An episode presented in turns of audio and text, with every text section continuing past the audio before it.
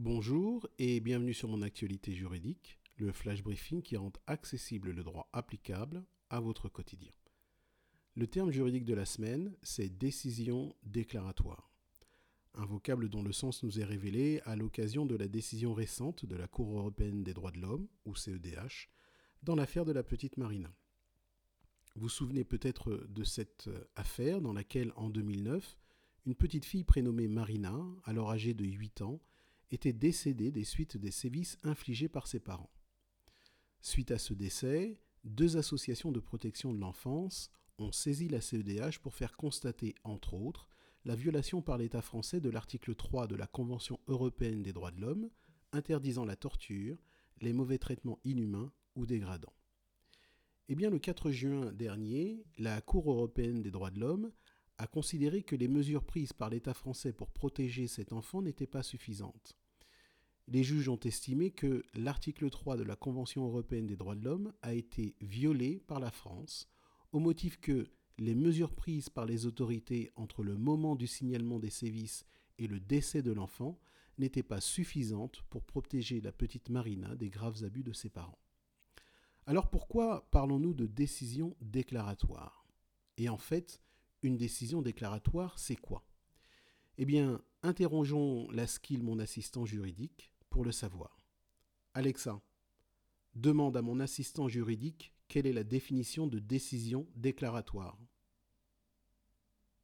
Décision déclaratoire se dit du jugement ou de l'arrêt d'une juridiction qui donne une interprétation d'un point de droit, indépendante des conséquences concrètes que l'on peut en tirer dans le cas d'espèce. Exemple, les arrêts de la Cour européenne des droits de l'homme ont un caractère déclaratoire. Demandez-moi autre chose ou dites quitter. Quitter. Comme indiqué à titre d'exemple dans la définition, les arrêts de la CEDH ont un caractère déclaratoire, c'est-à-dire qu'ils ne permettent ni d'annuler ni de modifier automatiquement les décisions prises par les juridictions françaises. Ils ne possèdent donc pas la force exécutoire.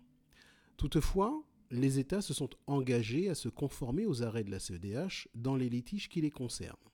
Ainsi, lorsque les règles nationales ne suffisent pas à faire cesser un trouble qui résulte de la violation par l'État de la Convention européenne des droits de l'homme, la CEDH peut accorder à la partie lésée une indemnisation. À ce titre, l'arrêt de la Cour européenne des droits de l'homme du 4 juin dernier est une illustration de cela. De même, en matière pénale et en matière d'état des personnes, toute condamnation prononcée par la CEDH pour une violation grave de la Convention européenne des droits de l'homme peut entraîner le réexamen par le juge français de la décision précédente. Enfin, il faut également souligner que les décisions de la CEDH influencent considérablement les évolutions de la jurisprudence française. C'était donc le terme juridique de la semaine. N'hésitez pas à activer la skill Mon assistant juridique sur votre assistant vocal Alexa et demandez-lui la définition d'un terme juridique ou posez-lui toute autre question de droit. Par exemple, pourquoi ne lui demanderiez-vous pas ce que signifie force exécutoire, comme vous l'avez entendu durant ce flash briefing? Quant à nous, nous nous retrouverons lundi prochain. D'ici là, passez une excellente fin de semaine.